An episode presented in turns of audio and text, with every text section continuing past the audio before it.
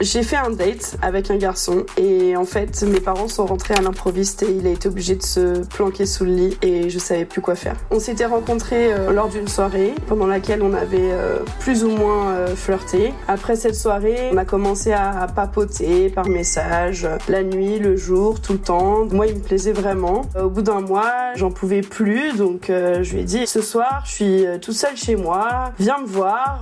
sauf que j'avais 17 ans et que donc chez moi, ça voulait dire euh, chez mes parents. Il arrive chez moi, je l'emmène dans ma chambre d'ado avec plein de photos au mur, on discute, on écoute de la musique, la soirée se passe bien, mais je le sens un peu euh, stressé. Et là, on entend le chien qui aboie pour accueillir mes parents qui rentraient plus tôt que prévu. Il était environ 22h30. Là, c'est la panique. Je lui dis cache-toi.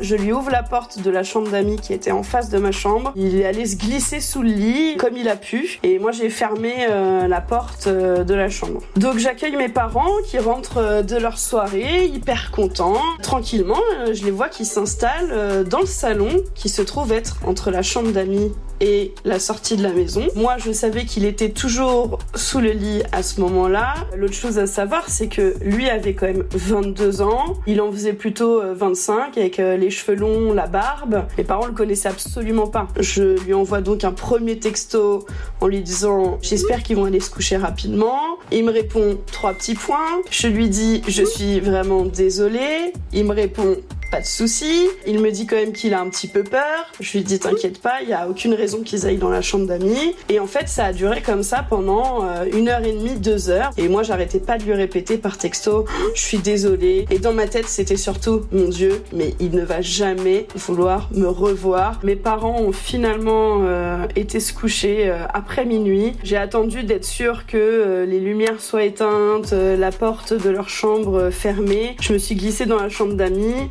Je l'ai aidé à s'extirper de sous le lit. Il était un peu mi-figue, mi-raisin. Moi, j'étais, je pense, rouge pivoine tellement j'étais gênée de la situation. Et euh, il allait pour repartir, mais entre les parents pas encore endormis, le chien, etc. Je lui ai dit, écoute, reste dormir à la maison. De toute façon, je suis la première à me lever le matin. Comme ça, euh, pas de galère. On a dormi sur mon petit lit, euh, une place collée. Et puis, le lendemain matin, à l'heure de mon réveil, nous sommes donc partis m'a déposé au lycée et quand même, heureusement, avant de, de partir, il m'a embrassé. Je me suis dit, ah, tiens, peut-être que... Et voilà, maintenant, ça fait 12 ans qu'on est ensemble.